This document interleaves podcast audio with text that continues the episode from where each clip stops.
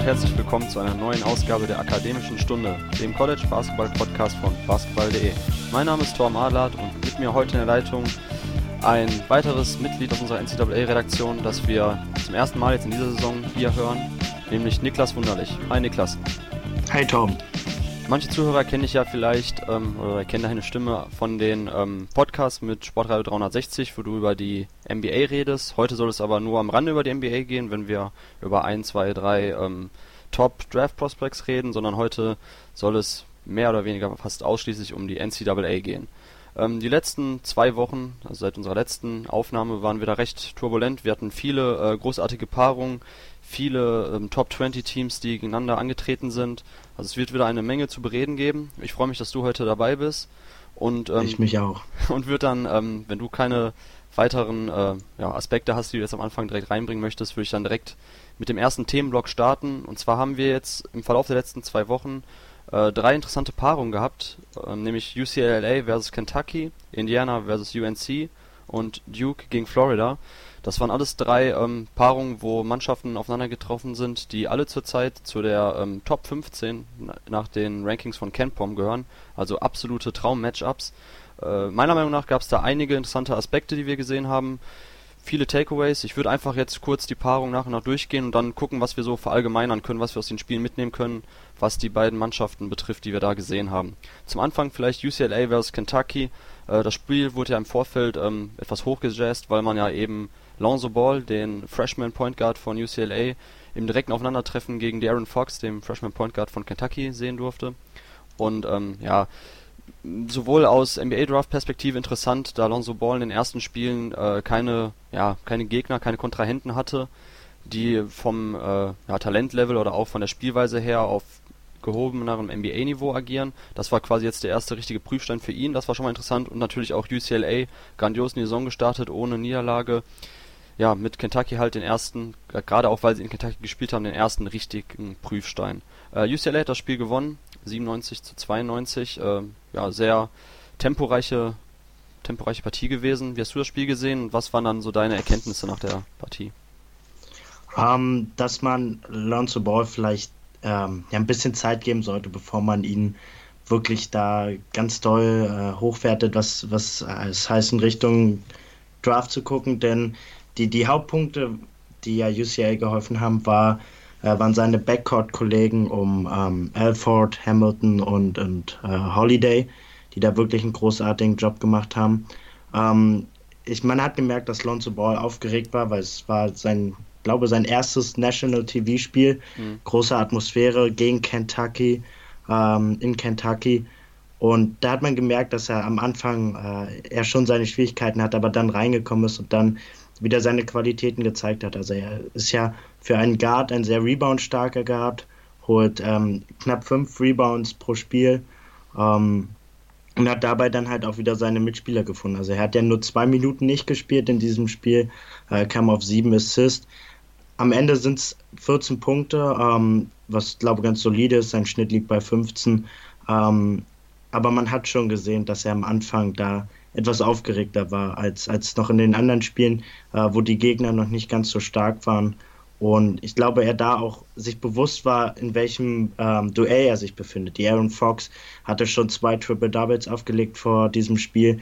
Ähm, der hatte sich schon bewiesen, auch gegen stärkere Mannschaften, gegen stärkere Gegenspieler. Und ähm, Lonzo Ball war sich, glaube ich, schon bewusst, dass er da ähm, ja was zeigen muss. Erst recht, weil er es ähm, dann auch immer wieder in Richtung NBA Draft ging. Es kamen die ersten Stimmen, die ihn äh, an Nummer 1 sehen wollen ähm, im nächsten Sommer.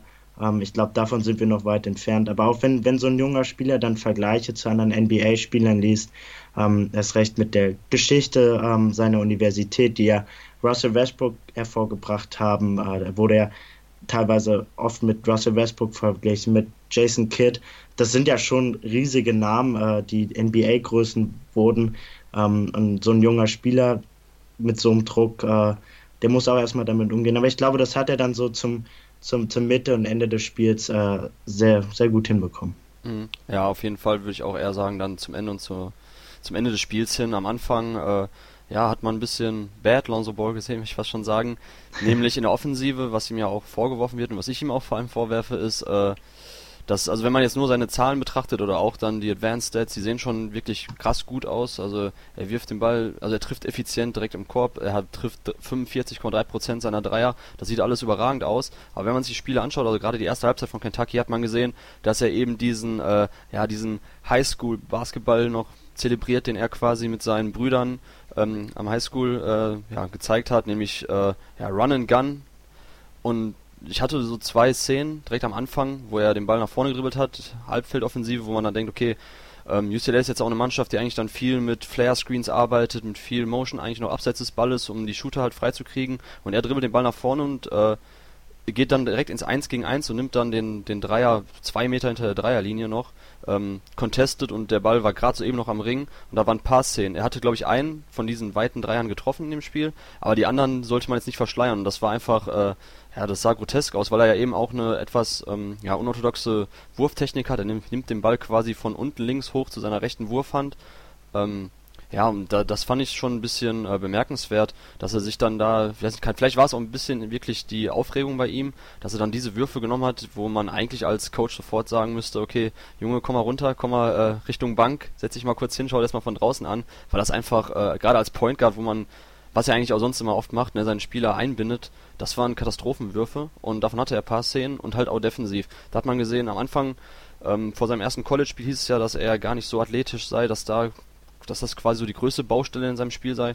Dann hatte er ein paar ziemlich, ähm, ja, ziemlich äh, athletische Szenen in den ersten Spielen, paar Mal Coast to Coast gegangen, den Dank dann, also er hat schon eine ordentliche Sprungkraft, aber gerade defensiv hat man dann doch gesehen, dass die laterale Geschwindigkeit fehlt. Da hat Darren Fox ihm zwei, dreimal richtige Knoten in den Beinen gespielt und da fand ich, hat man schon gesehen, dass es dann gegen, ähm, also gerade auch jetzt aus NBA-Perspektive, dass bei Lonzo Ball dann defensiv schwierig werden könnte. Äh, wie siehst du das, auch jetzt um seine Defensive dann? Ähm, ich glaube, dass, dass dieses Potenzial, was Lonzo Ball hat, ich glaube, so groß ist, dass, dass er die Schwächen, die du jetzt angesprochen hast, ähm, schon ja noch beseitigen kann. Also er wird, glaube ich, nie der Top-Verteidiger sein. Ähm, er ist ein relativ dünner Spieler. Ähm, vielleicht fehlt es ihm da noch ein bisschen so an Muskelkraft, vielleicht auch in den Beinen da wirklich ähm, wie du es angesprochen hast, in der lateralen Geschwindigkeit, da so ein bisschen mehr mit, mit den Top-Ballhändlern mitzuhalten. Ähm, aber dann geht es ja auch so ein bisschen um, um die Klugheit in der Verteidigung. Ähm, wie reagiere ich auf bestimmte Aktionen von Verteidigern? Ähm, das hat auch so ein bisschen mit Scouting zu tun.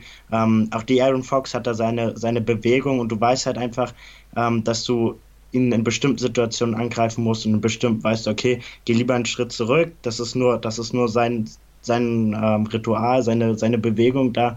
Und das sind so Sachen, die muss ein Fresh, er ist ein Freshman, er ist ein junger Freshman, die muss er erst lernen. Ähm, die kann er innerhalb des Jahres lernen, aber perspektivisch gesehen braucht er da länger Zeit für. Und ähm, seine Athletik, die wurde unterschätzt und die hat man eigentlich auch so in diesen typischen Highschool-Highlights, hat man die schon gesehen, so. Ähm, aber das ist, das ist so ein, auch so eine Frage der Anwendung seiner Athletik. Also ich glaube, dass er die, wenn er die in der richtigen Situation anwendet, da auch ähm, wirklich ein besserer Spieler werden kann. Äh, zu dem Problem mit dem, mit den, ja, mit der schlechten Wurfauswahl, die du angesprochen hast, ähm, es ist in den letzten Spielen auch das Spiel gewesen mit der geringsten ähm, ja, Trefferquote. Er hat 5 von 12 aus dem Feld und besonders halt 2 von 8 von der Dreierlinie äh, getroffen. Er trifft die sonst besser, er trifft sonst 45 Prozent. Ähm, aber ich glaube, genau das, was ich auch ähm, zu Beginn angesprochen habe, dieser Druck, den er hatte vielleicht, den, den ja die Medien auch so ein bisschen auf ihn ausgewirkt haben, äh, die ihn ein bisschen verunsichert haben, ähm, die, die haben ihn zu solchen Situationen oder zu solchen Aktionen gebracht. Und du hast ja angesprochen, so, er war einer, der, der gerne in seiner Highschool-Spielweise, so wie man es halt äh, in Amerika in der Highschool spielt, gerne geblieben wäre und das auch in UCA so ein bisschen, bisschen kann, dadurch, dass sie ja schneller spielen. Ähm, ich glaube, dass in der Highschool interessiert es halt niemanden, wenn er so eine Würfe nimmt. Hm. Und ich glaube, das muss er halt noch lernen, dass hier die Wurfauswahl, besonders im College, College ist ja bekannt für nicht wirklich viel Highscoring. Okay, in dem Spiel ähm, wurden jetzt fast 200 Punkte insgesamt gemacht. Ähm, aber trotzdem, das, da, da muss er einfach auch lernen, dann fürs Team zu arbeiten. Er ist zwar der Go-To-Guy, würde ich schon sagen, aber er hat halt auch die Qualität in dem Team. Die darf man nicht unterschätzen. Und ich glaube, dem sollte er sich bewusst werden, ähm, dass er da wirklich die auch nutzt. Und du hast ja angesprochen, seine ähm, Verteilerqualitäten. Er hat ja schon oft über 10 Assists verteilt, hat da ja auch schon Double-Doubles aufgelegt. Also wenn er, wenn er sich da wirklich konzentriert, dann, dann kann er da wirklich ein besserer Spieler werden, auf beiden Seiten des Feldes. Ja, also das war ja wirklich, was am Anfang der Saison besprochen wurde, also angesprochen wurde, auch in den US-Medien, dass eben UCLA jetzt schon ein bisschen so diesen Highschool-Basketball spielt, also sie spielen die dritt, 13 schnellste Pace und dafür war ja Chino Hill, die, ähm, das, das, die Highschool, an der äh, Ball mit seinen beiden Brüdern gespielt hat, bekannt dafür eben dieses ja, 7 Seconds or less Basketball nochmal ad absurdum zu führen, noch schneller zu spielen und quasi Dreier kurz nach der Mittellinie zu nehmen. Ähm, und das lief jetzt in den ersten Spielen natürlich auch gegen ja, gegen nicht ganz so starke Konkurrenz ziemlich gut. Da waren dann, glaube ich, auch die Medien etwas überrascht. Da hatte man Lonzo Ball einen schwierigeren Start oder eine schwierigere ähm, Akklimatisierung an das neue Level ähm, ja, irgendwie erwartet. Äh, das lief jetzt ziemlich gut und das auch gegen Kentucky, wo er auf der individuellen Ebene etwas Probleme hatte. Ähm, dass sie dann trotzdem auch das Spiel gewonnen haben in Kentucky, in Lexington, darf man nicht vergessen. Äh, das ist schon schon eine interessante Nummer. Da muss man mal abwarten, wie sich die nächsten Spiele jetzt entwickeln. Zuletzt gegen Michigan sah es auch schon wieder gut aus. UCLA steht jetzt bei 10-0. Ähm, dritteffizienteste Offensive. Äh, das ist schon, schon eine interessante Geschichte mit UCLA. Man hat sie vor der Saison dann, glaube ich, etwas unterschätzt. Gerade auch, weil äh, Alford jetzt in der Rolle Nebenball viel besser aussieht als letztes Jahr, wo er ja mit dem Ball in der Hand viel mehr kreieren musste, was eigentlich gar nicht seinem Naturell entspricht als Spieler, der lieber abseits des Balles agiert, der um Blocke kommt ähm, der dann die, seine Würfe nimmt, genauso wie er jetzt dann halt, also Lonzo Ball jetzt mit ähm, TJ Leaf und Thomas Welch hat er zwei Big Men an seiner Seite, die halt ideale Pick-and-Pop-Partner sind. Äh, UCLA trifft halt das Team ungemein effizient. Äh, das, wir kommen ja gleich noch oder später da dazu, am Schluss unseres Podcasts, wenn wir unser Zitat der Woche haben, da geht es auch um UCLA, können wir das noch etwas vertiefen. Ähm, aber ja, vielleicht dann jetzt kurz zu Kentucky noch. Äh, ja, wie würdest du die Niederlage einschätzen oder muss man Kentucky jetzt auch ein bisschen, äh, sollte man im anderen Licht sehen, weil sie jetzt eben gegen UCLA verloren haben. UCLA wiederum eigentlich nur, also gerade so eben noch eine Top 100 Defensive mit Rang 74, also die quasi sich eher über ihre Offensive definieren. Da hat jetzt Kentucky, ähm, konnte da eben nicht mithalten, in Anführungszeichen nicht mithalten. Ähm, ja, wie würdest du die Niederlage aus Kentucky-Sicht einschätzen? Ich glaube, dass John Calipari, der ja ein unglaublich erfahrener Trainer ist, recht auf dem College-Niveau ist, das ganz gut eingeschätzt hat. Er hat gesagt, das ist einfach jetzt eine, eine Lesson gewesen, also eine, eine Stunde, wo sie lernen mussten. Es hat ganz viele neue Seiten von Kentucky gezeigt.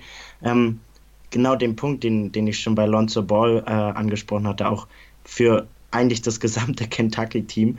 Ähm, erst recht halt für die neuen Spieler war es halt das erste National TV-Spiel. Also die Starting Five besteht aus vier Freshmen und einem Sophomore. Ähm, das sind junge Spieler, die müssen auch erstmal mit der Kulisse äh, ja, warm werden. Kentucky UCLA, die, die Atmosphäre bei den Fans, die war, die war schon großartig, da war, da war richtig Stimmung und genau das ähm, kann so eine jungen Spieler schon verunsichern. Und erst recht, UCLA hatte einen guten Start, auch so Lonzo Ball war halt schwächer, es waren andere Spieler stärker, vielleicht hatte sich Kentucky darauf nicht so gut vorbereitet. Ähm, und genau das, das war's. Aber ich glaube, dass Kentucky auch in den anderen Spielen gezeigt hat, was für ein unglaublich vielseitige Mannschaft ist. Sie haben eine unglaublich gute Freshman-Class. Ähm, Malik Monk, die Aaron Fox, die haben, sind ein super Guard-Duo, äh, was richtig Spaß macht zuzuschauen. Ähm, und genau, genau das haben sie auch in dem Spiel gezeigt, sonst wären sie ja nicht auf 92 Punkte gekommen. Aber defensiv, ähm, das geht dann halt auch so ein bisschen Richtung ähm, ja, Big Man, dass, dass sie da ähm, Spieler wie Thomas Wage, die, die sollten sie dann schon äh, aus dem Spiel nehmen können. Der hat dann schon ein, zwei wichtige Körper gemacht. Der hat nicht, er hat nicht das Spiel für UCLA gewonnen, aber es waren so Kleinigkeiten, die dann äh, einfach das Spiel, was ja dann nur mit fünf Punkten Unterschied ausgeht, ähm, ja, entschieden haben. Und ich glaube, dass da so die jungen Spieler, so Wayne Gabriel, ähm, Adebayo, die, die haben da noch so ein bisschen, bisschen Potenzial nach oben, aber dieses Team ist einfach unglaublich stark, ähm, unglaublich jung, unglaublich talentiert und auch mit Blick ähm, in, in Richtung Tournament kann dieses Spiel nur gut gewesen sein, auch der Ausgang des Spiels nur gut gewesen sein. Weil ich glaube, ein Sieg, das hätte sie so, ja, okay, mal wieder ein Sieg, aber jetzt hat sie es nochmal auf den, auf den äh, Boden der Tatsachen zurückgebracht. Sie haben neue Punkte gefunden in dem Spiel, was sie verbessern müssen. Und es kann dem Team nur helfen, ähm, sich wirklich dort noch, noch vielseitiger aufzustellen und dann in den nächsten Spielen auch in Richtung ähm, dann Conference Games ähm, ja noch souveräner aufzutreten. Mhm. Ähm, aber was man glaube ich auch gesehen hat jetzt in dem Spiel, dass Kentucky halt Probleme kriegt offensiv, äh, wenn sie gegen Mannschaften spielen, die ihre Athletik äh, ja, matchen können oder ansatzweise matchen können, weil gerade in der Halbfeldoffensive fehlt es ähm, Kentucky einfach an ja, ja, an Rollenspielern, die einfach für Spacing sorgen. Man hat jetzt ähm, Michael Mulder etwas stärker in die Rotation gedrängt, weil er einfach ein guter Dreierschütze ist, trifft 43% seiner Dreier, nimmt auch fast drei Viertel aller seiner Abschlüsse von jenseits der Dreierlinie und das ist halt das Problem beim, wenn man Briscoe und Fox zeitgleich auf der Platte hat, beide Spieler brauchen den Ball in der Hand, wollen per Drive kreieren, das ist natürlich auch diese Art von Basketball, die äh, John Calipari in der Halbfeldoffensive sehen will, dass man nämlich immer wieder in Lücken vorstößt per Drive und dadurch kreiert. Äh, Fox trifft 15% seiner Dreier, 18,2% seiner Würfe sind auch nur Dreier. Bei Briscoe ähnlich, 18,3% seiner Würfe sind Dreier. Er trifft 20%, also quasi äh, sind beide keine Faktoren für ihn, das ist die Dreierlinie. Malik Monk wiederum ist ein bisschen zur Zeit, äh, ich persönlich muss immer an J.R. Smith denken, wenn ich ihn sehe, schon Art Gunner, der viel drauf fällt, der vor allem schaut, dass er selber seine Würfe nimmt. Das war ja auch ähm, in den ersten Partien, auch gegen Michigan State so. Ähm, ja, klar, wenn die reingehen, sieht's gut aus, aber ich glaube auch, dass wir dieses Jahr noch einige Partien von Monk sehen werden, wo er, wenn er mal kalt ist von der Dreierlinie, wo er dann auch vielleicht für eine, für eine Niederlage ja nicht hauptverantwortlich ist, aber zumindest wo er der Mannschaft dann mehr schadet. Äh, aber er ist halt wichtig für das Team, einfach weil er ähm, ja, Potenz von der Dreierlinie ausstrahlt, aber das ist halt mein Problem, was ich zurzeit mit Kentucky habe. Wenn sie nicht nur über ihre Athletik kommen, nicht nur über Transition Offense, sondern wenn ja, oder wenn halt eine Mannschaft ist, die entweder das mitgehen kann oder eine Mannschaft wie beispielsweise die Virginia Cavaliers machen könnten, die eben dann ihren sehr langsamen Basketball-Spielstil ähm, aufdrängen oder Wisconsin, solche Mannschaften. Äh, ich glaube, da wird Kentucky dies Jahr immer wieder Probleme kriegen, weil sie einfach in der, ja, der Halfcourt Offense nicht wirklich für Spacing sorgen können, dass man schon sehr leicht Kentucky paar Looks defensiv geben kann, womit sie Probleme kriegen. Äh, was deine Meinung, also wie sehr siehst du die Gefahr, dass Kentucky, ähm, hatten wir ja letztes Jahr auch schon eigentlich, diese Probleme sind ja nicht neu, letztes Jahr gab es auch schon Spacing-Probleme, zu viele Ballhändler, die über den Drive kreieren wollen, zu wenig Shooter. Ähm, wie siehst du das? Ähm, ich sehe das ähnlich, aber ich glaube, da ist auch Kelly Perry so ein bisschen in der Pflicht. Äh, du hast es jetzt angesprochen, ähm, Mulder kommt ähm, mehr in die, in, äh, in die Rotation rein, dadurch, dass er ein Shooter ist. Ich glaube, da, da geht es um, um die äh, Line-Up-Strategien. Ähm, da muss eine gute Mischung gefunden werden. Und Isaiah Briscoe wirft meiner Meinung nach auch ähm, unter dem, was er werfen könnte. Also er ist kein starker Dreierschützer, aber er könnte besser treffen als die von dir angesprochenen 20 Prozent. Mhm. Ich glaube, wenn man genau dieses, was du ansprichst, dieses J.R. Smith-Feeling bei Malik Monk einschränken kann, ihn zum effektiven oder soliden ähm, Spieler bringt, der, der wirklich seine Würfe nehmen soll, weil er ja da auch der Mannschaft Sicherheit gibt. Besonders am Anfang der Spiele war das immer so, der hat ja schnell mal zwei Dreier getroffen oder so. Kentucky hat mit 5, 6 geführt, so Two Possession. Das hat dem Team einfach Sicherheit gegeben. Und dann ähm, sind die Probleme, die du angesprochen hast, so mit Fox, Briscoe, dass man da viele Ballhänder hat, nicht mehr so doll aufgefallen. Aber ich glaube, dass es dann in knapperen Spielen wirklich darum geht, die richtigen Lineups zu finden, um das ja von dir angesprochene fehlende Spacing irgendwie herzustellen oder ähm, einfach Teams äh, ja neu zu überraschen. Also ich, ich glaube, dass es da schon ähm, Potenzial, Potenzial nach oben geht. Ich glaube, dass Derek Wills auch ein ähm, ja äh, ein, ein besserer Shooter ist, als dass man das denkt. Mhm, ähm, ja. Ich glaube, dass, dass er da auch ähm, für Kentucky eine wichtige Rolle spielen kann. Ähm, ich glaube, wenn man das gut heraus oder solide herausfindet, dann, dann zwei, drei Line-Ups äh, zu finden, die bei knappen Spielen am Ende ähm, ja vielleicht doch Spacing herstellen kann, womit dann Kentucky doch die knappen Spiele gewinnt. Mhm. Ja, also wenn sie eben ins Rollen kommen, was sie ja am Anfang der Saison eben hatten, dann, sei es gegen Stephen F. Austin im ersten Spiel oder zuletzt auch gegen Arizona State, wo die, die Gegner quasi wirklich komplett aus der Halle rennen und schießen, ähm, wenn das aufgeht, alles gut. Gerade wenn da Monk am Anfang heiß läuft, wie es auch gegen Michigan State war, wo man sich dann schon Vorsprung spielt, wo man dann auch viel über die Defensive, über äh, Stops die Offense ins Rollen bringen kann, dann ist es gut. Aber wenn, wie gesagt, gegen UCLA einerseits eine Mannschaft kommt, die das Tempo mitgehen kann, die Athletik mitgehen kann, die offensiv so viele Waffen hat, dass man ähm, ja quasi auch die äh, Big Men von Kentucky immer wieder rauszieht, äh, Spieler hat, die auch den Gegner 1 gegen 1 schlagen können, dann wird es halt schwierig. Und ich bin mal gespannt, wie das auch aussieht jetzt gegen Louisville. Die spielen am 21. Dezember, das klassische Kentucky-Louisville-Game kurz vor Weihnachten. Ähm, da bin ich halt wirklich gespannt zu sehen, wie Kentucky dann auch gegen so ein, so ein Team aussieht, was auch viel Druck machen kann, weil eigentlich haben sie ja genug Ballhändler, um auch eine aggressive Presse zu überspielen. Ähm, mal schauen, gegen Kansas geht es ja dieses Jahr dann auch noch in der ähm, Big 12 Challenge. Puh, da, also ich will mal sehen, Kentucky hat halt einen sehr leichten Spielplan jetzt am Anfang gehabt, gerade auch weil Michigan State nicht Michigan State ist, wie wir es die letzten Jahre gesehen haben. Ja, das stimmt, ja. Sie sind jetzt knapp äh, Rang 203 zurzeit nach Strength of Schedule, also Stärke des Spielplans. Ähm, da war UCLA, Michigan State muss man ausklammern, war UCLA jetzt der erste Härtetest für Kentucky und den haben sie, natürlich kann auch so, ein, so eine knappe Partie auch anders ausgehen, ne? wenn am Ende war das Spiel auf Messerschneider, hätte Kentucky vielleicht auch das Spiel knapp für sich entscheiden können, aber trotzdem die Probleme, die man gesehen hat, sollte man nicht unter den Teppich kehren, meiner Meinung nach. Und da bin ich jetzt mal interessiert ähm, zu sehen, wie das in den nächsten Spielen auch gegen starke Gegner aussieht. Ob dann diese Probleme in der Half-Court Offense, wenn eben nicht nur alles über Drives äh, ja, passieren soll, äh, wie das dann ausschaut und ob dann die Probleme, die Kentucky bislang hatte, ähm, oder auch die letzten Jahre, gerade letzte Saison hatte, ob die dann dieses Jahr auch wieder so, ja, so eklatant sind. Ähm, nächste Partie war Indiana vs. UNC. Bei Indiana konnte das Spiel mit 10 Punkten, äh, mit 9 Punkten Unterschied für sich entscheiden, 76, 67. Überraschenderweise relativ low scoring dafür, dass man ja beide Mannschaften eigentlich so als, ähm, ja, als Teams kennt, die es lieben, das Tempo äh, hochzuhalten, schnelle Würfe zu nehmen. Ähm, ja, war ein nicht wirklich ansehnliches Spiel, fand ich jetzt persönlich, weil einfach, ähm, ja, Barry bei UNC war total kalt, der hat seinen Würfel nicht getroffen. Jackson hat ein gutes Spiel bei UNC gemacht, aber ansonsten die Big Men schnell in Foul-Probleme gewesen bei UNC, das kam Indiana natürlich auch entgegen. Aber ich war persönlich etwas enttäuscht von der Partie an und für sich, aber darum soll es jetzt auch gar nicht vordergründig gehen, sondern eher, was wir jetzt auch aus dieser Paarung mitnehmen können für beide Teams.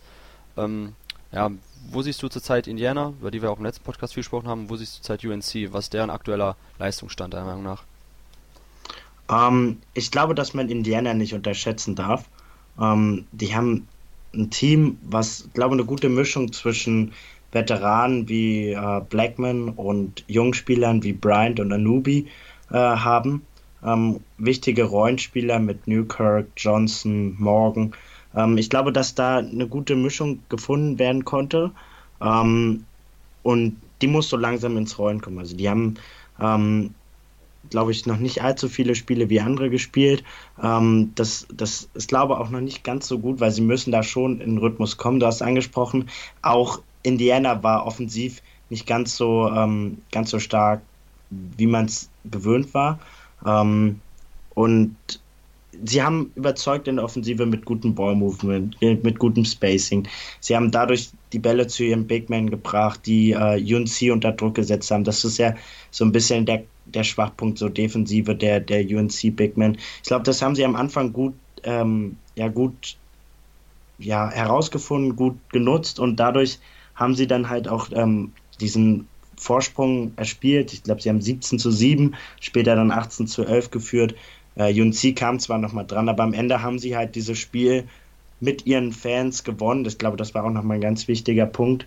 Ähm, und natürlich auch über die Defensive. Da hat mich Indiana schon überzeugt, weil sie da äh, schon, du hast es angesprochen, ähm, UNC auch oft zu schlechten Würfen gezwungen hat. Mhm. Ähm, also Barry 1 von 6 von der Dreierlinie, Britt 1 von 4, die treffen nur 2 von 10 Dreiern. Das sind einfach acht verworfene Würfe. Wenn Indiana sozusagen diese acht ähm, ja, Spielzüge davon vier treffen, ja, das sind dann auch zum Beispiel wieder acht Punkte Abstand. Und genau so eine Sachen sind es halt. Also das, ähm, das sind wieder so Kleinigkeiten, die dazu führen. Ich glaube, dass Justin Jackson noch so der, der, der einzige Spieler von den Tar war, der ähm, in Normalform war. Er hat sich stark verbessert. Seine Dreierquote ist jetzt solide geworden. Man kann ihn als Dreierschützen äh, einschätzen, auch in Richtung Draft gucken. Ähm, ich glaube, dass er damit mit äh, 21 Punkten und 8 Rebounds ähm, gezeigt hat, dass er der Anführer von UNC ist, aber oder sein kann neben Joel Barry, wenn Joel Barry halt ja wieder wieder zu seinem Rhythmus findet, was er ja dann auch äh, hat dann äh, Aber trotzdem, das, das sind so Sachen, ich glaube, in großen Spielen, da muss sich UNC bewusst werden, dass sie es nur mit der Gesamtmannschaft schaffen können und auch defensiv ähm, sich aushelfen müssen, weil da sind ja immer schon noch ein äh, paar, paar Knackpunkte, die Indiana halt gut herausgefunden hat und somit dann die Teils unter Druck setzen konnte. Mhm. Dieses Jahr könnte echt das Jahr sein, wo Indiana auch mal ein paar Spiele, wie jetzt auch gegen UNC, über ihre Defensive gewinnt. Das war, Indiana war letzten Jahre eigentlich nie dafür bekannt, dass sie eine besonders äh, effiziente Defensive stellen. Zurzeit Top 30 und das sieht auch echt gut aus, was natürlich auch ähm, ja, mit der individuellen Qualität von jemandem wie OG Ananobi zu tun hat oder Thomas Bryant, der dieses Jahr, also nach den ersten Spielen war ich noch etwas skeptisch, da habe ich auch noch einige Szenen auch gegen Kansas gesehen, die mir nicht gefallen haben. Ähm, jetzt im Fall von Thomas Bryant, aber ich glaube auf dem College-Level ist das schon, macht er sich jetzt eigentlich zu einem ganz okayen Interior-Verteidiger, also er kann schon in der Zone ein bisschen dicht halten, äh, reboundet ordentlich. Ähm, gut, wenn es jetzt Richtung Draft geht, im NBA, äh, ja, Output, da bin ich etwas skeptischer, aber zumindest jetzt am College-Level ist ähm, Thomas Bryant defensiv ja, stärker als ich ihn in den ersten Spielen gesehen habe zurzeit. Also das, das finde ich persönlich erfreulich. Ähm, dazu kommt dann eben noch wie John Morgan, generell starke Mannschaft, was Rebounding anbelangt. Da wird im, im Teamverbund gereboundet bei Indiana. Das hat mir jetzt auch gegen UNC äh, imponiert. Das fand ich stark. Das, da ist Indiana für mich ein bisschen so eine positive Überraschung dieses Jahr, was die Defensive anbelangt.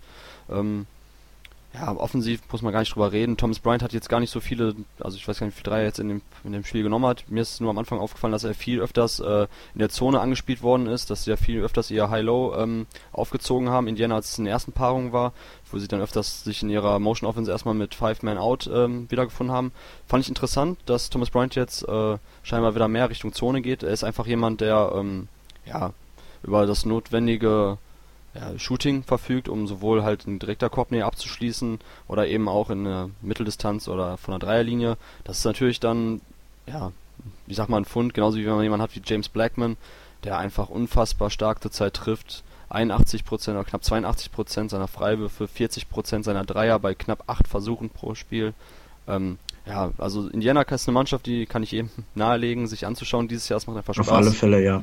Ja, also da denke ich, da bin ich mal gespannt, wie das äh, im Laufe der äh, Big Ten Saison aussieht, wenn Indiana ja auch immer mal wieder gegen Mannschaften spielen wird, die wie ähm, ja, die defensiv eigentlich ein ziemlich äh, ja, ziemlich so wie beispielsweise Purdue ist jetzt für mich ein Team, wo ich mich freuen werde, wenn Indiana Purdue ansteht. Da bin ich mal gespannt, wie das aussieht, weil die einerseits die Länge im Frontcourt haben, um das ähm, Thomas Bryant da unter Druck zu setzen und dann schaue ich mir mal an, wie das dann genau aussieht mit Indiana. Aber jetzt nach den ersten Spielen, auch wenn sie jetzt den einen Stinker drin hatten gegen ähm, äh, Fort Wayne, was sie verloren ja, hatten da, das, ja. das grandiose Upset, äh, war das doch ein ziemlich grandioser Saisonstart, möchte ich fast sagen, von Indiana und äh, eine Mannschaft, die mich auf jeden Fall positiv überrascht hat. Ähm, kommen wir dann jetzt zum Schluss noch auf Duke und Florida zu sprechen. Ähm, Duke hat die ja, hat das Spiel 84 zu 74 für sich entschieden, äh, liest sich etwas ähm, ja, etwas, ja, das heißt knapp will ich nicht sagen, aber zumindest hatte man während des Spiels eigentlich oft das Gefühl, dass Duke jetzt gleich wegzieht, Florida es nicht schafft, dran zu bleiben. Dann hatte Florida wieder am Anfang der zweiten Halbzeit einen Run. Ähm, Florida wird auch, glaube ich, etwas unterschätzt. Man spricht nicht viel über sie. Dabei haben sie dieses Jahr eigentlich ähm, auch aufgrund der Upperclassmen wie, ähm, äh, wie Casey Hill beispielsweise jemanden, der äh, nicht wirklich das halten konnte, was er vor seiner College-Karriere oder nach seinen Highschool-Tagen versprochen hat. Also viele Five-Star-Prospects drin, die eigentlich in den letzten Jahren enttäuscht haben. Aber insgesamt ist Florida für mich dieses Jahr jetzt, äh, nachdem ich sie jetzt auch gegen Duke gesehen habe, eine Mannschaft, die hinsichtlich Athletik, Einsatz und auch Defensive ähm, ja, für, ähm, für Aufsehen sorgen kann. Ähm, wie hast du das Spiel gesehen? Erstmal so, Duke gegen Florida. Und meine zweite Frage dann, wenn wir jetzt auf Duke sprechen kommen, ähm, bisschen ausführlicher jetzt kurz. Ich fand halt krass, als ich gesehen habe, wie ähm, Jason Tatum zurückgekommen ist wie Luke Kennard zurzeit abgeht, der quasi die Rolle von Grayson Allen letztes Jahr jetzt dieses Jahr einnimmt. Ähm, so viele Waffen bei Duke offensiv. Und ich hatte beim letzten Podcast mit Justus darüber gesprochen, dass ich mich gefragt habe, so wie das hinhaut mit den ganzen Ballhändlern, wenn die zeitgleich auf der Platte stehen, mit Grayson Allen, mit Jason Tatum, die alle den Ball in der Hand brauchen, Frank Jackson, ähm, ob das nicht dann schon vieles Guten ist quasi. Und äh, ich persönlich muss sagen, ich bin jetzt nach dem Partio gegen Florida äh, positiv überrascht. Also es klappte viel besser, als ich es erwartet habe. Ähm, das individuelle Talent bei Duke dieses Jahr offensiv ist so außergewöhnlich, dass ich mich ein bisschen an äh, Kentucky 2015 erinnert habe, nämlich was deren Defensive anbelangt hatte. Man hatte Carl Towns, Marcus Lee, die Harrison Twins, Dakari Johnson, Willie Cauley Stein. Man hat eine historisch gute Defensivleistung gebracht dieses Jahr. Ähm, ist Duke also kannst du Parallelen ziehen zwischen Duke dieses Jahr und deren Offensive aus individueller Qualität und der Kentucky Defense von damals? Ähm, steht uns vielleicht eine historisch gute Duke-Offensive dieses Jahr bevor? Was denkst du? Ja, auf alle Fälle, glaube ich, hat Duke da das, das Potenzial, genau aus den Punkten, die du angesprochen hast. Ähm, offensiv sind sie, glaube auf dem Papier das beste Team, was es, was es im College Basketball zurzeit gibt. Mhm. Ähm, und am Ende reicht es ja, solange man mehr Punkte gemacht hat als der Gegner, hat man das Spiel ja gewonnen. Äh, ganz einfache Regel. Ähm, deswegen, wenn man da seinen Fokus wirklich auf die offensiven Qualitäten legt, ähm, defensiv da nicht, nicht ganz so stark ist, ähm, glaube, reicht es dann trotzdem noch zu, zu den wichtigen Siegen. Ähm, noch sind sie, ähm, nee, ja genau. Ähm, also sie können glaube, in Richtung Tournament auch wirklich ein, ein Team sein, was, was kaum Upset ähm, ja, haben wird, weil Teams, die ähm, die kleineren von kleineren Colleges werden Probleme haben mit dieser offensiven Qualität ähm, ja klarzukommen, so wie du sie angesprochen hast. Ähm, du hast gesagt, dass Kennard und Allen äh, hauptsächlich die Bälle ähm, in der Hand brauchen, auch, auch Jackson. Ich glaube aber, dass sie. Ja, Kennard weniger, aber, aber ähm, genau, genau, Grayson genau. Allen und äh, ja, ähm, genau Jace Tatum vor allem. Ja, genau das ist, äh, glaube auch der Punkt, dass sie da ähm, doch vielseitiger sind, als man auf den ersten Blick manchmal sieht. Ich glaube, dass auch Grayson Allen ähm, seine Zeit neben dem Ball nutzen kann und da effektiv für Duke scoren kann. Ähm, sie haben jetzt, ähm, mussten sie die äh, Freshmen neu einbinden, weil sie ja die ersten Spiele verpasst hatten, ähm, verletzt. Und du hast Jason Tatum angesprochen, der unglaublich stark zurückgekommen ist, mit seiner Athletik überzeugt hat, offensiv wie auch defensiv fand ich, äh, gab es da Szenen, äh, wo Jason Tatum einfach seine Qualität gezeigt hat. Ähm, ein Spieler, den wir, den wir nächstes, ähm, nächstes Jahr in der NBA sehen werden. Also ich glaube nicht, dass er noch ein Jahr in Duke dranhängen wird. Ähm, das ist, das ist einfach noch ein Punkt, der dazu kommt. Ähm, Marcus Bowden kam zurück, jetzt noch nicht ganz so stark, da kommen wir vielleicht nachher nochmal drauf zu sprechen. Aber ähm, ich glaube, dass, dass Dukes offensive Qualität einfach Spiele gewinnen können, auch wenn sie defensiv nicht ganz so stark sind, wie sie es offensiv sind. Zu Florida fand ich, hast du es super zusammengefasst. Ähm, sie sind ein Team, was underrated war. Ähm, und jetzt haben sie aber einfach ein Team gefunden, was schon ein bisschen länger auch teilweise zusammenspielt. Ähm, du hast ja gesagt, Spieler, die ja mit viel Potenzial aus der Highschool kamen, ähm, nicht ganz so gezündet sind auf College-Niveau, mhm. das jetzt so ein bisschen unterm Radar machen. Und ich glaube, man hat gesehen, sie können Teams wie Duke ärgern, ähm, sich jetzt entwickeln. Ähm, und ich glaube dann auch in Richtung, Richtung Tournament da vielleicht für die eine oder andere Überraschung ähm, ja, gut sind. Ähm, für den ganzen großen Wurf wird es nicht reichen, aber ich glaube, dass Floyd da schon ein Team ist, was ähm, ja auch in Richtung SEC dann ähm, so Kentucky ein bisschen ärgern. Du hast es angesprochen, äh, Kentucky ist nicht ganz unverwundbar. Ähm, ich glaube, dass Floyd da eine ganz interessante Rolle spielen wird und es wird sehr interessant zu sehen sein, wie, wie Florida sich weiterentwickelt. Ich glaube, das Duke-Spiel war trotz der Niederlage dann ähm, einfach ein, ein Spiel, ähm, was gezeigt hat, auf welchem Weg sie sind und ich glaube, wo sie ganz zufrieden sind mit ihrer Entwicklung. Mhm. Äh, zu Duke noch, was ich auch interessant fand gegen ähm, Florida, die Einbindung von Emil Jefferson. Am Anfang der Saison hätte ich gedacht, dass äh, Jefferson höchstens ähm, ja, ein bisschen als Blocksteller eingesetzt wird, offensiv äh, ja, mehr oder weniger quasi eine absolute Randerscheinung ist das haben die letzten Spiele äh, gezeigt, dass das gar nicht der Fall ist, sondern dass er eigentlich sehr viel eingebunden wird und dass man ihn auch im Low Post sucht und dass er da auch äh, zurzeit eine sehr gute Figur abgibt. Äh, was natürlich jetzt der Offensive nochmal eine weitere Facette gibt, einfach wenn man ähm, ja sowohl quasi das Spiel vom Low Post aufziehen kann, dass man äh, ja durch verschiedene Screens erstmal schaut, dass man, ähm, wenn der Gegner switcht, dass man vielleicht Jefferson ein Mismatch bringt unten, was er auch jetzt gegen Florida öfters ausgenutzt hat und da hat man natürlich mit Leuten mit Luke Kennard äh, das sind Spieler, wenn du da einen Pin-Down-Screen für den stellst, der Ball geht hoch, dann kann man sicher sein, dass der fast schon reingeht. Eine absurd gute Shooting-Saison bislang von Kennard. Grayson Allen hat jetzt zuletzt Probleme gehabt, aber ja, hat er auch jetzt gegen Florida gezeigt, dass er quasi, selbst wenn er keinen guten Shooting-Abend erwischt, dass er immer noch wichtig sein kann für die Mannschaft, einfach weil er von den Gegnern respektiert wird, äh, weiterhin eng verteidigt wird und dann auch für seine Mitspieler auflegen kann, gute Kick-Out-Pässe spielen kann nach den Drives. Äh, und Jason Tatum ist in der Mitteldistanz ein Biest. Ja, auch wenn er natürlich jetzt heutzutage, fast 2017, in der Mitteldistanz etwas verpönt ist, aber wenn er da gegen seinen Mann isoliert wird, ähm, seine Fadeaway-Jumper nimmt, das sieht schon äh, ziemlich gut aus und das, man hat halt so viele verschiedene Möglichkeiten offensiv. Man kann ähm, ja die Transition Offense sofort ankurbeln, weil man einfach so viele Ballhändler hat, das ist natürlich auch der Vorteil. Äh, Florida hat halt immer wieder versucht, auch eine kurze Presse einzustreuen. Ähm, ja, das ist, da kann man Duke, letztes Jahr hatten sie ja ein bisschen Probleme, da hatte man ja mehr oder weniger nur Grayson Allen und Brandon Ingram äh, das sieht dieses Jahr auch schon anders aus. Da hat man so viele Möglichkeiten nach dem Inbound-Pass, äh, die Presse zu überspielen, so viele Leute, die Gegenspieler im 1 gegen 1 schlagen können und dann einfach sofort, die Außen sind meistens schnell besetzt, die Lanes, dass man dann direkt da die Dreier-Option hat. Äh, das ist schon wirklich schwer beizukommen. Da hat Florida eigentlich einen recht guten Job gemacht, fand ich. Äh, wird Mannschaften geben, die Probleme haben, Duke bei Anführungszeichen nur 84 zu halten.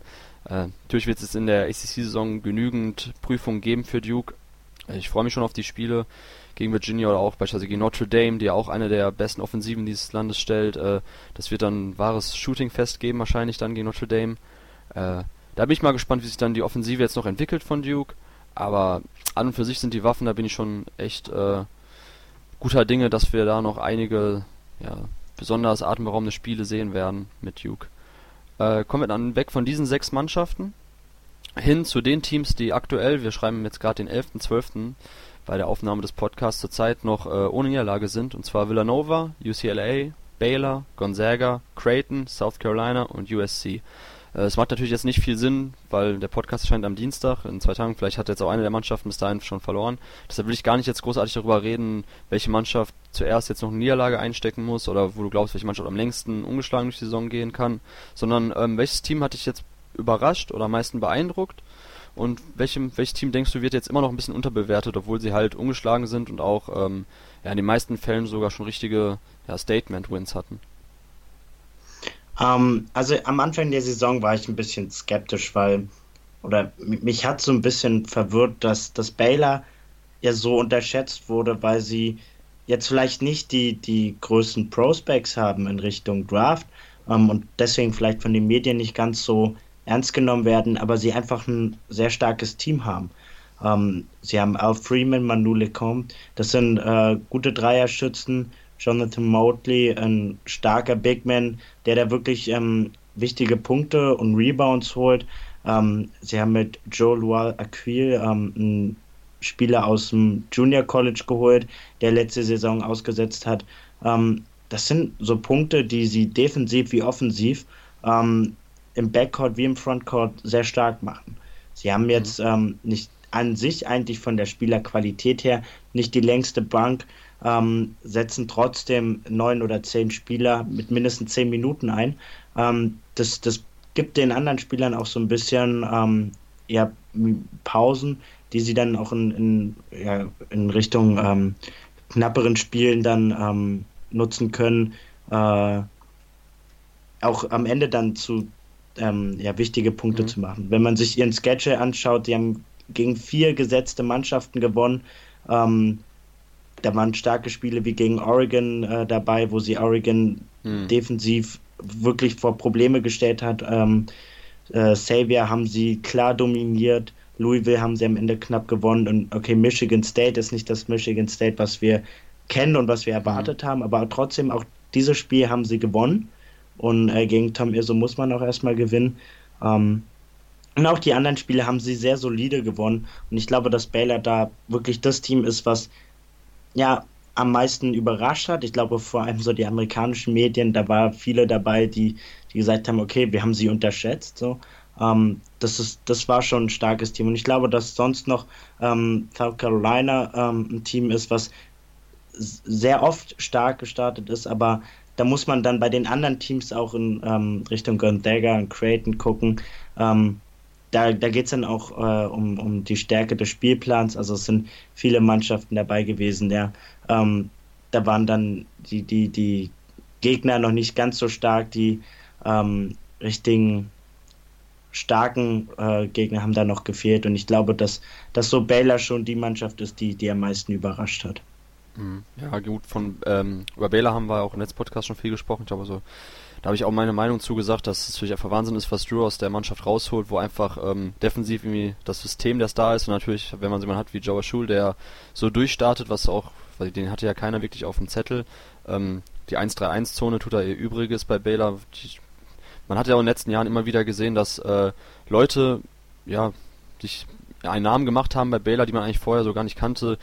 Ähm, damals Royce O'Neill, der dann jetzt ähm, bei Ludwigsburg gespielt hat in der BBL, oder ähm, Torian Prince. Dieses Jahr kein einziger Top 50 ähm, Prospect dabei gewesen, also quasi äh, keiner, der zu den 50 besten Freshmen gehörte nach den Highschool Rankings von ESPN.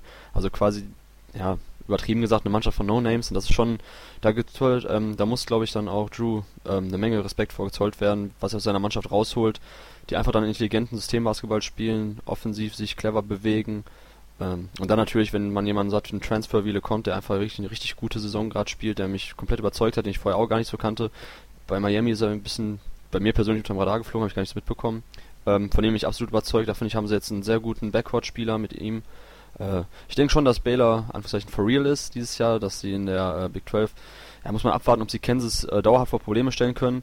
Vielleicht dazu kurz, weil eine Mannschaft, die jetzt äh, vor kurzem dann den Nimbus des Unbesiegbaren erst ablegen musste, war TCU, die vor der Saison in den meisten äh, amerikanischen Rankings als schlechtestes Big 12 Team genannt wurde, die jetzt trotzdem bis vor kurzem halt noch ungeschlagen waren, die jetzt gegen SMU verloren haben. Das Spiel habe ich mir angeschaut, weil ich TCU vorher noch nicht gesehen habe. Und äh, ich muss sagen, es ist eine grundsolide Mannschaft. Man hat natürlich jetzt auch dann mit Fischer einen interessanten ähm, Freshman und einfach man spielt grundsoliden Defensivbasketball, offensiv bewegt man sich gut, ähnlich wie Baylor halt, ähm, wo man eben dann vor allem über, äh, ja, über diese Art von Teambasketball kommt. Und wenn das die schlechteste Big 12 Mannschaft ist, das ist schon krass, dann, wenn Kansas dann wirklich dieses Jahr zum 14. Mal, glaube ich, in Folge die Big 12 gewinnen sollte und äh, gegen diese, diese Mannschaften, oder West Virginia, äh, das, das wäre schon der absolute Wahnsinn. Ich bin mal gespannt, wie das in der Big 12 dieses Jahr aussehen wird.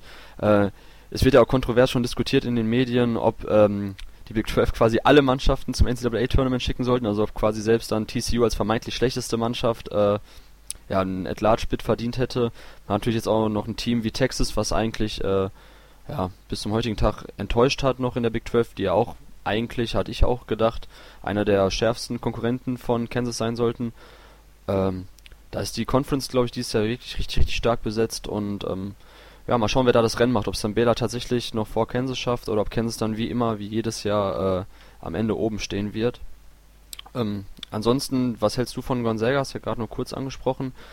Die hatten bislang, klar vom Spielplan 180 stärksten Spielplan, äh, ist jetzt nicht sonderlich stark, aber halt die letzte Partie gegen Washington.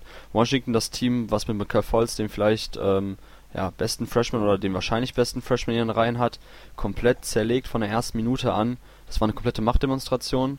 Äh, da muss ich sagen, was ich von Gonzaga gesehen habe, fand ich nicht nur stark auf der einen Seite, sondern auch von Washington natürlich desaströs.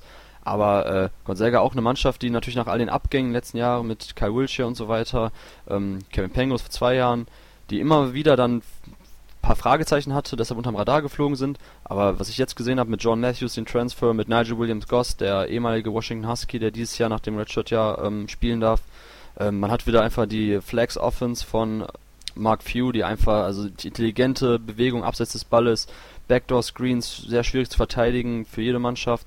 Und man hat auch noch jemand wie Przyszedł Kanowski, den Polen, der sein fünftes Jahr jetzt spielte, letztes Jahr verletzungsbedingt ähm, aussetzen musste, dieses Jahr dann noch sein fünftes Jahr äh, absolvieren darf. Das ist eine tiefe Mannschaft Gonzaga und halt auch so viele gute Schützen. Ähm, Zach Collins, ein anderer Freshman, der einfach super stark in seine College-Karriere gestartet ist. Äh, also was denkst du über Gonzaga? Haben wir die vor der Saison vielleicht auch unterschätzt? Ich hatte sie nicht in meiner Top 10. Ähm, würde jetzt aber schon, glaube ich, ja, wenn wir jetzt heute unser Power Ranking machen müssten, würde ich schon über Platz 9, 8 irgendwie nachdenken bei ihnen. Ja, genauso sehe ich es auch. Also ich glaube, Gonzaga ist ein Team, ähm, was wie so oft ähm, so ein bisschen unterm Radar läuft wegen der schwachen Conference und sie ja auch immer starke Spiele haben, die so Upperclassmen waren. Ähm, auch da wieder von den Medien ähm, werden oft so eine Mannschaften unterschätzt, weil sie ja mit, ähm, mit Blick Richtung Draft nicht so viel Aufmerksamkeit bekommen. Hm. Ähm, Gonzaga hat gezeigt in Spielen wie gegen Washington, was für ein starkes Team sie sind. Und da geht es auch wirklich ähm, übers Team. Du hast die Punkte angesprochen. Äh, die Spieler Gonzaga ist wirklich ein, ein starkes Team, was über Teambasketball halt kommt ähm, und dort dann halt auch ähm, in knappen Spielen wie gegen Iowa State, ähm, Arizona dann wirklich Standpunkte gesetzt hat und das äh, sind richtige Statement-Wins.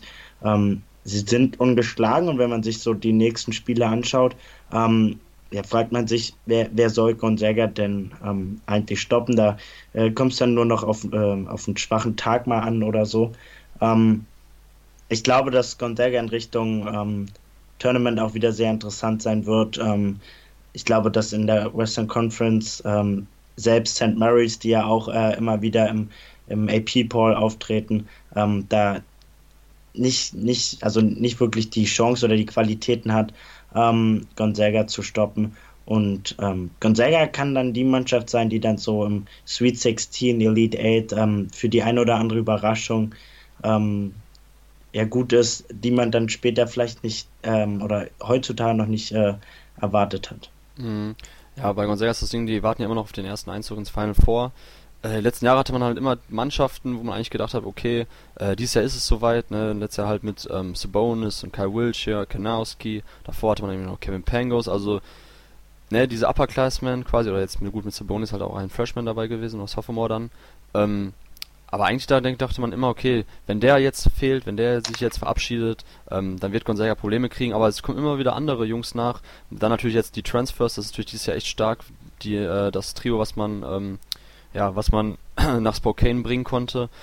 Und du hast auch angesprochen, wenn man sich die nächsten Spiele anguckt, dann kann man sich schon vorstellen, dass es äh, ja noch noch länger bei den ähm, bei den Bulldogs rund läuft und dass man ohne Niederlage durch die Saison kommt. Jetzt am 14. Januar ist es dann gegen St. Mary's quasi das Spiel um die Krone der West Coast Conference. Da kann man schon mal von ausgehen, dass zwischen den beiden Mannschaften sich entscheiden wird. Und ähm, ja, jetzt nach den ersten Paarungen kann man schon davon ausgehen, dass mit den Bulldogs zu rechnen sein muss in, im NCAA-Tournament. Ob es dann wirklich mit dem Final Four äh, dieses Jahr reicht, äh, das sind natürlich so viele Aspekte und Variablen, die noch da ins Spiel kommen, dass man erstmal abwarten muss. Aber ich fand die Bulldogs gerade jetzt gegen Washington richtig, richtig stark.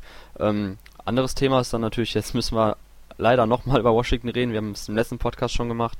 Aber deine Meinung zu dem Thema um die Huskies äh, bei den amerikanischen Kollegen wird halt auch richtig viel darüber diskutiert, ob Michael Fultz einen Fehler begangen hat, indem er sich äh, Lorenzo Roma angeschlossen hat und den Washington Huskies, ein Team, äh, was in den letzten Jahren nie wirklich als ähm, ja als funktionierende Einheit ähm, sich präsentiert hat, ähm, die immer den Erwartungen zurück, äh, hinter den Erwartungen zurückgeblieben ist, obwohl es eine Menge NBA-Talent auch in den letzten Spielzeiten gab, letztes Jahr dann auch mit Keith Chris und ähm, und DeJounte Murray. DeJounte Murray, danke, genau, DeJounte Murray und ja, dieses Jahr wieder eigentlich mit Michael Fultz einen absoluten Star-Freshman, NBA-Prospect in den Reihen. Trotzdem funktioniert es vorne und hinten nicht.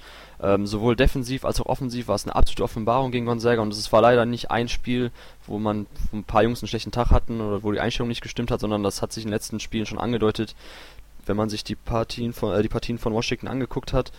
Ähm, erste Frage, wie siehst du die Entscheidung von Michael Falls, dass er sich, ähm, also es war ja schon abzusehen, das ist ja der typische Washington Husky Basketball in den letzten Jahren, viel Tempo machen, viel ähm, ja, 1 gegen 1 Basketball, wenn der Ball einmal in den Lowpost geht zu Dickerson oder zu Dime, dann wird selten der Ball immer rausgepasst.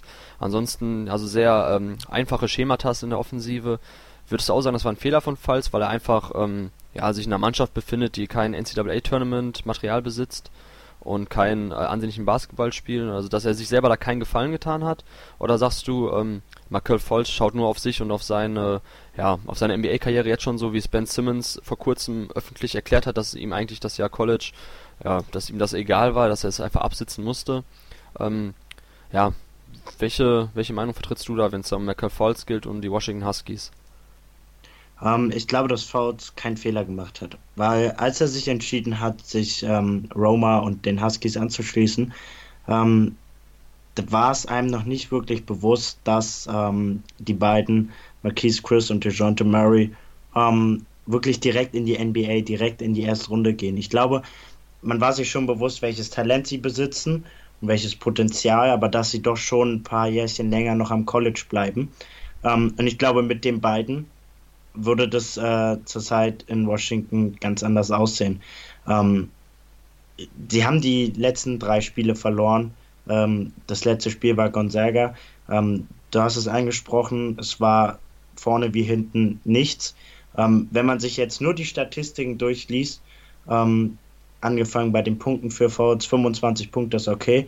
Er hat aber auch 26 Würfe genommen. Und mhm. genau das ist es dann. Also da fehlt einfach die Teamstrategie, ähm, um da einfach dann ja besser zu spielen, auch gegen so eine, so eine Mannschaften. Ich glaube, dass ähm, der Anspruch von Roma ist und auch von Washington, nicht ein Spiel gegen Gonzaga reinzugehen und zu sagen, naja, wir verlieren das eh. Aber so sind sie ein bisschen aufgetreten. Ich glaube, man muss Fouts Talent nutzen.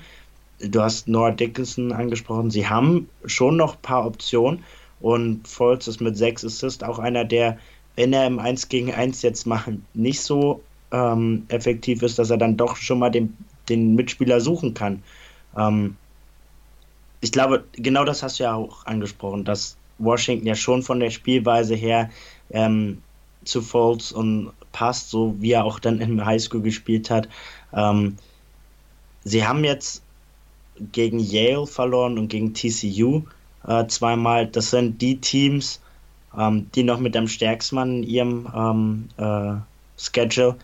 Äh, ich glaube, genau darum geht es dann halt, äh, so eine Spiele dann auch mal zu gewinnen. Aber bevor man äh, so eine Spiele gewinnt, darf man die vielleicht auch knapper gestalten, weil gegen TCU, das waren auch zwei deutliche Niederlagen. Gonzaga, das haben wir jetzt oft genug angesprochen. Ähm, ich glaube, Washington hat dieses Problem, dass sie nicht damit gerechnet haben, dass Murray und äh, Chris nach dieser Saison oder nach letzter Saison schon in Richtung NBA gehen. Ähm, mit den beiden würde es anders aussehen und mit den beiden würde auch die Entscheidung von Michael Foltz ähm, ganz anders aussehen, auch in Richtung Tournament. Ähm, glaube, dass, dass man das schon noch mit beein, äh, beeinziehen muss und äh, dann sieht das alles ein bisschen anders aus. Ja, das ist ja immer das, was Roma zugute gehalten wird, dass er einfach ein super äh, Recruiting, ähm, also super Recruiting-Job macht. Nächstes Jahr auch wieder eine sehr, sehr gute Recruiting-Klasse unter einer Michael Porter, einen der Top-Prospects. Ähm, äh, aber er schafft es einfach nicht, irgendwie eine funktionierende Einheit zu, ähm, ja, zu formen mit den talentierten Jungs, die er hat.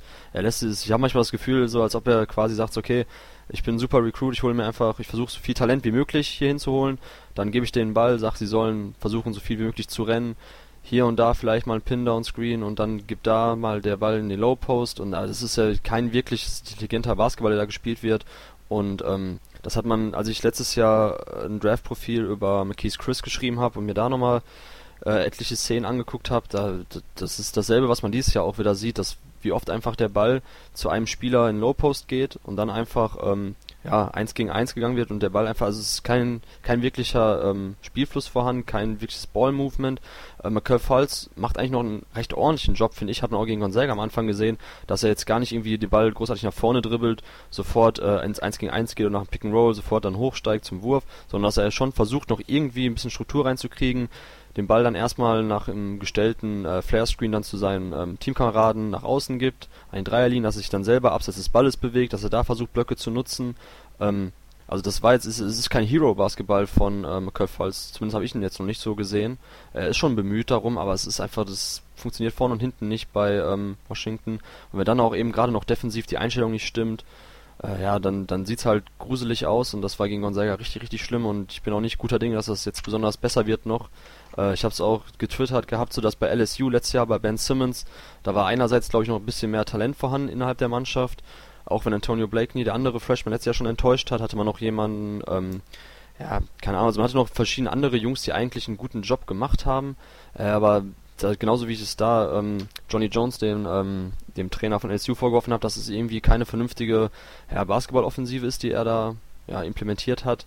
Denselben also denselben Vorwurf mache ich jetzt auch eigentlich Lorenzo Roma, nur dass LSU zumindest ähm, ja, bis Januar noch, Ende Januar noch ja, ein Resümee hatte, was vielleicht zum NCAA-Tournament noch reicht, aber ähm, das sehe ich bei Washington jetzt schon nicht gegeben mit den ganzen Niederlagen, gegen, vor allem gegen wen, der TCU, klar, trotzdem immerhin vielleicht die schlechteste Mannschaft in der Big 12 Conference, Yale, also das sind Niederlagen, die tun weh, wenn es äh, Richtung NCAA-Tournament geht und dann, auch wenn man jetzt während der Pac-12-Saison noch genügend Chancen hat, sich gegen richtig gute Mannschaften ein bisschen zu rehabilitieren, äh, glaube ich nicht, dass, wenn ich jetzt die Partie gegen Was äh, Gonzaga nehme, kann ich mir nicht vorstellen, dass Washington jetzt gegen Oregon oder gegen Arizona besonders gut aussehen wird.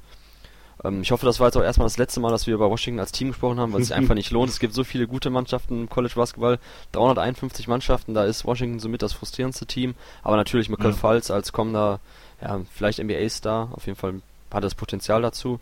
Ähm, muss natürlich immer wieder gesprochen werden und es ist natürlich eine schwierige Situation, in der er sich befindet, weil es genügend Szenen gibt, die einfach kritisiert werden können von ihm auch, ähm, ja, wo er einfach auch in der Offensive nicht gut aussehen kann ob er das war, das ist glaube ich dann das Thema, warum was auch in den amerikanischen Medien jetzt so besprochen wird, ob er sich wirklich einen Gefallen getan hat, auch wenn der Spielstil von Roma, dieses dieser schnelle Basketball ihm eigentlich mit seinen athletischen Vorzügen, seinem Ballhandling entgegenkommt, äh, ja, in einer Mannschaft, die so schlecht ist, dass man auch automatisch ein bisschen ja, schlechter aussieht, möchte ich fast schon sagen, als man eigentlich ist. Das ist dann glaube ich das Thema, was da so großartig gerade besprochen wird.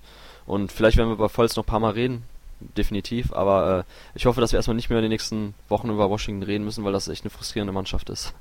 Kommen wir dann jetzt ähm, zum Schluss noch zu unseren äh, drei Rubriken, die wir jedes Mal hier reinnehmen. Zum ersten das Zitat der Woche und das habe ich jetzt von Steve Alford, dem Head Coach von UCLA. Er hat nämlich ähm, nach dem letzten Spiel gesagt, Those are the games we like to play in. We're accustomed to 40 minutes of running and shooting. Ähm, ich glaube, das war gegen Kentucky, wenn mich nicht alles täuscht, dass er das gesagt hatte.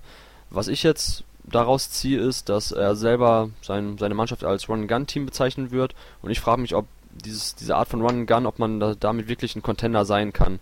Ähm, Gerade dann auch gegen äh, NCAA-Tournament bei dieser ja, Siegen- oder Fliegen-Geschichte, ähm, wenn man dann einen schwachen Shooting-Abend erwischt von mehreren Spielern, ob man da nicht sofort raus ist, weil man einfach ähm, zwar nur dieses hohe Tempo kennt, aber nicht wirklich Spiele defensiv für sich entscheiden kann. Würdest du UCLA dann als Run-Gun-Team, ähm, erstmal würdest du das unterschreiben, ich denke schon, und wie siehst du dann deren Chancen hinten raus? Also ist, ist die, also ist dir das Team für dich eine Mannschaft, die du jetzt als Final Four Kandidat bezeichnen würdest, oder denkst du, da fehlt mir defensiv zu zu viel und ich habe auch nicht wirklich äh, genügend andere Aspekte in deren Spiel gesehen, außer dieses Running and Gunning auch von Lonzo Ball und von Bryce Alford, ähm, dass du eben sagst, ich habe da Bauchschmerzen, wenn ich ihn jetzt als Final Four Kandidaten bezeichnen müsste? Also als Final Four Kandidat, das wäre mir schon noch ein bisschen zu weit. Ähm, sie sind auf alle Fälle ein Run-and-Gun-Team, äh, das unterschreibe ich. Ähm, das sagt ja der Trainer auch selber, ähm, das Zitat hast du ja angesprochen. Ähm, ich glaube, wenn es Richtung Tournament geht, und da kann man nicht früh genug mit anfangen, ähm, das ist bei Run-and-Gun-Teams immer wichtig. Ähm, Mike D'Antonio hat das in der NBA äh, vor ein paar Jahren schon, schon ganz gut perfektioniert es geht um die Alternative im Spiel. Äh, Run and Gun, da, da braucht man einfach den Rhythmus, da braucht man den Lauf, da muss man in der Defensive sich, ähm, muss die Offensive vorbereitet werden. Ähm, du hast angesprochen, defensiv muss UCLA noch an Stärke gewinnen. Ähm, wir haben über Ball vorhin gesprochen, ähm, aber auch das Team an sich. Ich glaube, sie müssen Alternativen in der Offensive entwickeln, Setplay, wichtige ähm, La äh, ja, Laufspiele ähm, entwickeln, äh, um dann wirklich, wenn es mal nicht klappt, wenn mal der Rhythmus nicht da ist, nicht der Lauf fürs Run Gun da ist, dass man dann über ein Setplay wenigstens noch versuchen kann, das Spiel zu gewinnen. Ähm, sie können mit ihrer Taktik wichtige Spiele gegen starke Teams gewinnen. Das haben sie gegen Kentucky gezeigt. Ähm, aber in Richtung Tournament werden die Gegner immer stärker, weil auch diese Mannschaften sich verbessern werden. Ähm, und ich glaube, nochmal wird sich ein Team wie Kentucky da nicht so leicht, ähm, äh, oder ja, so leicht war es jetzt auch nicht für UCLA, aber auch nicht ähm, so ohne weitere schla äh, schlagen lassen. Und ähm, deswegen, ich glaube, dass UCLA schon für Aufsehen äh, ja, erregen kann, so in im, im Tournament. Aber dann müssen sie auch offensiv eine Alternative entwickeln und ihre Defensive so stabilisieren, dass sie in der Offensive wirklich so agieren können. Also ich glaube, das sind so die Punkte, da muss das Team ähm, mit Coach Steve Alford wirklich einen Weg finden. Sie haben die Spielerqualitäten, also ich bin vom Backcourt überzeugt. Ich finde, mhm. Hamilton und äh, Holiday sind unterschätzt. Mhm. Äh, auch, auch wenn sie von, teilweise von der Bank kommen, äh, in Person von Holiday. Ähm, das waren sie meiner Meinung nach schon auch letztes Jahr, da hatten sie ja noch ein schwächeres Team. Sie haben die Leute zusammen und ich glaube, wenn, wenn man da sich wirklich entwickelt, dann kann man da auch ähm, breiter auftreten und nicht nur als Run-Gun-Team, aber vielleicht ist das so ihre erste Option, aber sie brauchen dann noch weitere Optionen. Hm. Ja, vor allem ist, glaube ich, UCLA eine Mannschaft, die eben über die Offensive kommt und ähm, da hat man einfach auch mit TJ Leaf jemanden, den ich grandios finde, als ähm, Stretch Bigman Option, genauso wie Thomas Welch, eben habe ich ja schon angesprochen, als vorher über Alonso Ball geredet haben, dass er natürlich da auch zwei Bigmen an seiner Seite hat, die er äh, ideal natürlich in Pick-and-Pop-Situationen einbinden kann. Äh, für, ja, ich, also UCLA macht einfach super viel Spaß zurzeit zu gucken, auch das Kentucky-Spiel hat super viel Spaß gemacht, ähm, weil es einerseits natürlich hoch und runter geht, viele Aktionen im Spiel gibt, ähm, andererseits hat das aber auch schon Hand und Fuß, was sie offensiv machen ich, also klar, Final Four jetzt schon darüber zu reden, Mitte Dezember ist selbstverständlich zu früh, aber äh, an und für sich ist halt die Frage, ob die Defensive, ob sie dadurch, äh, was ich gerade in meiner Frage auch schon implementiert habe, ob sie da auch mal Spiele gewinnen können, ähm, wenn es eben dann offensiv mal nicht läuft. Ja, und das, da bin ich mir unsicher, ob das wirklich passt, so, weil sie viele Leute in ihren Reihen haben, die individuell eigentlich unterdurchschnittliche Verteidiger sind. Äh, voran dann eben auch Lonzo Ball, was man auch gegen Kentucky und im direkten Matchup mit Darren Fox gesehen hat. Äh, ja, ähnlich wie in der NBA, wo man auch sagt, Run and Gun ist schön, aber Titel gewinnst du damit eigentlich nicht. Ähm, ja, wenn sie aber ihr effizientes Shooting beibehalten können, dann wird es halt auch schwierig für jede Mannschaft, UCLA zu stoppen.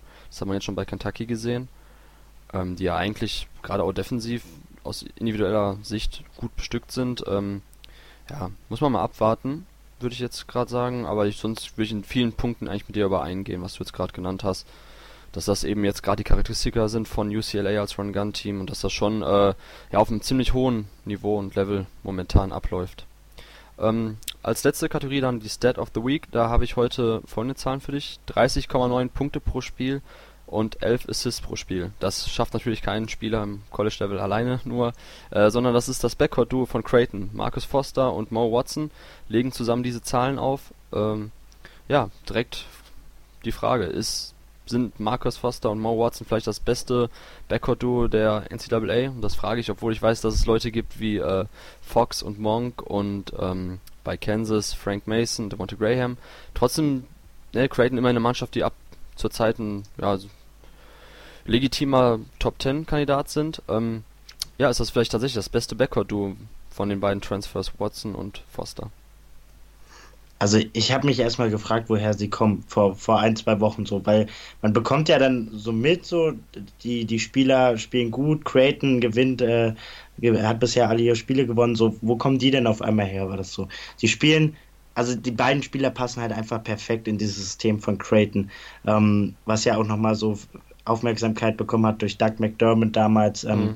Sein Vater ist dort Coach, spielt da äh, sehr, sehr schnelle Offense. Sie haben drei Spiele über 100 Punkte, einmal gegen NC State 112 und einmal gegen Longwood 113 jetzt aufgelegt. Das ist für College Basketball ungewöhnlich hoch. Ähm, genau da passen aber auch die, die Spielweisen ähm, von ähm, Foster und Watson rein. Ähm, sie sind starke Dreierschützen können auch in Richtung Korb agieren ähm, und vor allem Watson kann auch seine Spieler, äh, seine Mitspieler ja in Szene setzen. Ähm, sie haben sechs Spieler, die mindestens acht Punkte machen. Ähm, das ist, also Creighton ist schon ein Team, was überrascht hat, so. Ähm, auch mit Blick auf die Mannschaft, die noch umgeschlagen sind. Sie hatten keinen starken Schedule, also ähm, da muss man schon differenzieren im Vergleich auch zu anderen Mannschaften, die wir vorhin erwähnt haben. Aber Foster und Watson haben einen großartigen Job gemacht. Ähm, sie sind aber nicht das beste Duo äh, der, der, des College Basketballs. Soweit würde ich nicht gehen. Du hast das äh, Duo von Kentucky erwähnt, du hast das Duo von Kansas erwähnt und ich glaube, genau die beiden ähm, streiten sich so ein bisschen um, um die Krone des besten Backcourt-Duos. Ich würde schon so in Richtung Kansas gehen, weil ich ein großer Fan von Frank Mason bin, ähm, der einfach sehr abgezockt spielt. Ähm, ich glaube, Foster und Watson spielen eine grandiose Saison bisher. Ich glaube auch, dass sie ähm, einfach äh, ja jetzt das Talent haben, da ähm, das die Saison durchzuhalten, äh, Creighton in Richtung ähm, Tournament zu führen. Vielleicht ja, sind sie so ein bisschen die Cinderella-Story im Tournament, irgendwie so in die Richtung würde ich Creighton einschätzen. Ähm, aber ich glaube so, was, was es dann heißt in Richtung Krone des ähm, besten Backcourt-Duos, da bleiben wir schon so bei den alten bekannten Teams wie Kansas und Kentucky. Ähm, da, da sind einfach Spieler, die das auch ähm, halt schon lange bewiesen haben, ähm, dass sie, dass sie dort mitspielen. Also Frank Mason ist ja zum Beispiel Senior. Ähm, Nun, äh, Forster ist jetzt auch schon Junior und Watson ist auch Senior. Ähm, ich glaube, dass, dass da dann halt jetzt auch so langsam dann ähm, sie ihren Zenit erreicht haben. Ähm, weiß nicht, ob es vielleicht für einen Second Round Pick reicht später, aber das sind auch so Sachen, ähm, das, da ist noch so lange hin, da kann noch so viel passieren. Sie spielen auf alle Fälle grandios, macht Spaß, den zuzuschauen ähm, und mal schauen, wie weit sie ihr, ihr, ihre Blue Jays führen können. Mhm. also Spaß macht es absolut. Das ist aber auch wieder dieser ähm, McDermott Basketball von McDermott, der in den letzten Jahren eigentlich immer spielen lassen hat. Auch ein Fan von äh, Shooting Big Man der versucht in seinen Sets eben ähm, ja immer wieder Five Man Out spielen zu lassen. Da hat man natürlich jetzt auch mit jemandem Mo Watson, der über Speed kommt als ähm, Ballhändler, der dadurch vor allem für seine Mitspieler kreiert, eben durch Drives und ähm, ja, Justin Patton, der ähm, der Freshman letztes Jahr noch ausgesetzt hat, der überzeugt auch absolut für die ähm, Creighton Blue Jays zurzeit. Und da hat man schon einige gute Spieler und klar, getrieben von Watson und Foster, den beiden Upperclassmen, beides Transfers, also beide mussten schon ein Jahr aussetzen. Foster ist jetzt das erste Jahr nach ähm, dem von Kansas State. Er war, muss man ja auch dazu sagen, Marcus Foster war in den ersten beiden Jahren bei Kansas State schon Topscorer als Freshman und Sophomore. Ähm, ja, wurde dann gebeten, sag ich mal, das äh, College zu verlassen, aber weiß man auch nicht genau, was da vorgefallen ist. Ähm, ob er auch ein Headcase ist, was man ja auch, was ich zumindest vor der Saison auch ähm, problematisch fand bei der Beurteilung von Creighton, äh, wie die, ähm, wie das Zusammenspiel zwischen Watson und Foster passt, ob Foster eigentlich auch ein Typ ist, der zu, zu ballverliebt ist oder ein bisschen zu selbstverliebt, möchte ich fast schon sagen. Aber das sieht total richtig gut aus. Er scheint, ähm, also wie, was auch immer da vorgefallen ist in Kansas State, scheint eigentlich ähm, aktuell ja gutes Zuhause gefunden zu haben, Creighton. Und natürlich McDermott, ich habe es glaube ich im letzten Podcast schon angesprochen, für mich einer der unterschätzten Head Coaches, der natürlich ein bisschen Aufmerksamkeit bekam damals äh, durch seinen Sohn Doug McDermott. Ähm, aber trotzdem einer, der ähm, der in seinen, der wahnsinnig gute Setplays hat auch und dann eben auch die individuelle Klasse jetzt mit Watson und Foster und halt ne, Kyrie Thomas, Justin Patton, ähm, Patton gerade schon angesprochen, Kyrie Thomas als ja Do-it-all Flügelspieler. Äh, ich mag Creighton auf jeden Fall und ob sie jetzt das beste ähm, Backcourt sind, also hinsichtlich NBA-Talent definitiv nicht, aber zurzeit ist das schon, was, was den Output anbelangt, ordentlich und äh, es war auch zumindest eine Erwähnung wert. Aus diesem Grund habe ich sie jetzt einfach mal ähm, mit hier reingenommen. So, jetzt haben wir auch schon die eine Stunde Marke überschritten, obwohl wir es versucht hatten äh, zu vermeiden. Ähm, zum Schluss trotzdem noch die Vorschau auf die Top-Spiele der kommenden Woche. Ähm, ich mache kurz den Anfang. Ich habe mir jetzt eine Partie rausgesucht vom kommenden Samstag, also am 17. Dezember, nämlich North Carolina gegen Kentucky. Äh, ja, sicherlich eine, eine Paarung, die jeder auf seinen Zettel hat, der sich ein bisschen mit College Wasser beschäftigt, weil es einfach zwei Top-Adressen sind, zwei Blue Bloods. Ähm, Beide mögen es, hohes Tempo zu gehen äh, in ihrem Spiel.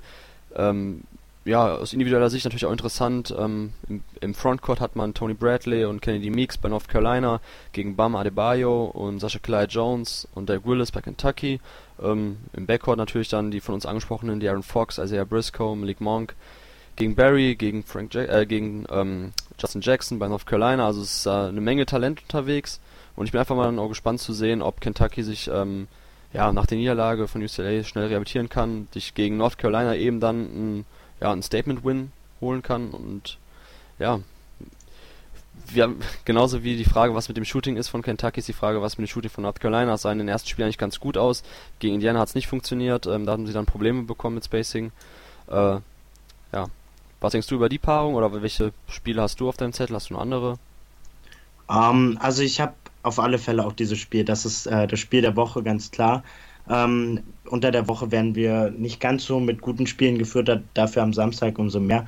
Ähm, du hast das Shooting von UNC angesprochen. Ich glaube, da habe ich vorhin schon was zu ähm, Justin Jackson gesagt, der mhm. sich äh, da entwickelt hat. Das war ein Knackpunkt. Ähm, äh, auch in Richtung NBA, was in vielen Scouting Reports stand, was, was mit seinem Dreier, der ist so unsicher, der hat er sich entwickelt. Ähm, ich glaube, dass Nate Britt und Joel Barry ähm, ja, besser werfen als zum Beispiel im, im, im Spiel gegen Indiana, wo, ich, mhm. wo wir es ja auch schon angesprochen haben. Ich glaube, da können sie ähm, wirklich, ähm, ja, vielleicht schon so ein bisschen mithalten. Ähm, es wird auch wieder so, glaube, der Knackpunkt sein, die kleinen Dinge im, im Frontcourt. Ähm, Isaiah Hicks und Kennedy Meeks müssen da ähm, wieder gute Leistung zeigen, nicht viele Fehler machen. Es wird spannend sein. Kentucky steht so ein bisschen unter Druck, jetzt nochmal zu verlieren, nachdem man gegen UCLA verloren hat. Das ähm, wäre, glaube ich, nicht gut, ähm, weil dann auch die Medien wieder Stimmung macht, die jungen Spieler. Dürfen nicht anfangen zu zweifeln. Ich glaube, dass da Kentucky schon was zeigen muss und UNC ähm, dasselbe gegen Indiana verloren. Sie wollen jetzt bloß nicht schon wieder verlieren. Ähm, es werden alles geben, es wird ein großartiges Spiel. Ähm, und äh, also ich freue mich riesig einfach auf die Partie. So ist das, also weitere, weitere Topspiel der Woche finde ich, ähm, das kann man sich gerne davor anschauen. Also das Spiel UNC gegen äh, Kentucky ist äh, in der Nacht von Samstag auf Sonntag kurz vor 12 ist da Tip-Off und um 20 Uhr beginnt dann Notre Dame gegen Purdue. Auch eine sehr interessante ähm, Partie, ähm, offensiv sehr stark. Ähm, äh, Notre Dame mit ihren Upperclassmen, die man auch schon länger kennt, Vastoria Colson Beecham, ähm, die können da wirklich was zeigen. Äh, auch dort starkes Shooting. Also ich freue mich auf diesen Doubleheader äh, am Samstag. Ja. Dem ist eigentlich nichts hinzuzufügen, außer vielleicht noch das Spiel, was ich vorhin schon angerissen habe, Kentucky gegen Louisville am, ähm, äh, am 22., wenn mich nicht alles täuscht, an dem Donnerstag. Äh, ja, das ist, das ist ein Match, was wir jedes Jahr sehen. Ähm, erstmal muss ich jetzt zurückrudern, das ist nämlich nicht am äh, 22., sondern am 21. am Mittwoch. Äh, ja, ich, mir, ich schaue es mir jedes Jahr gerne an, da da natürlich auch Rivalität eine große Rolle spielt bei der Paarung. Ähm, ja, ansonsten ja, bleibe ich nichts mehr zu sagen zum Schluss, außer danke für deine Zeit, Niklas. Äh, hat Spaß gemacht, mit dir über College Basketball zu reden. Ähm, ja, vielen Dank, mir auch. und dann werden wir uns sicherlich im Laufe der Saison des Öfteren noch hier sprechen. Ansonsten wird es ja auf basketball.de immer wieder Veröffentlichungen von uns geben. Und dann wünsche ich dir jetzt noch angenehme ja, zwei Wochen mit College Basketball, mit den Partien, die wir angesprochen haben. Und dann sprechen wir uns demnächst nochmal.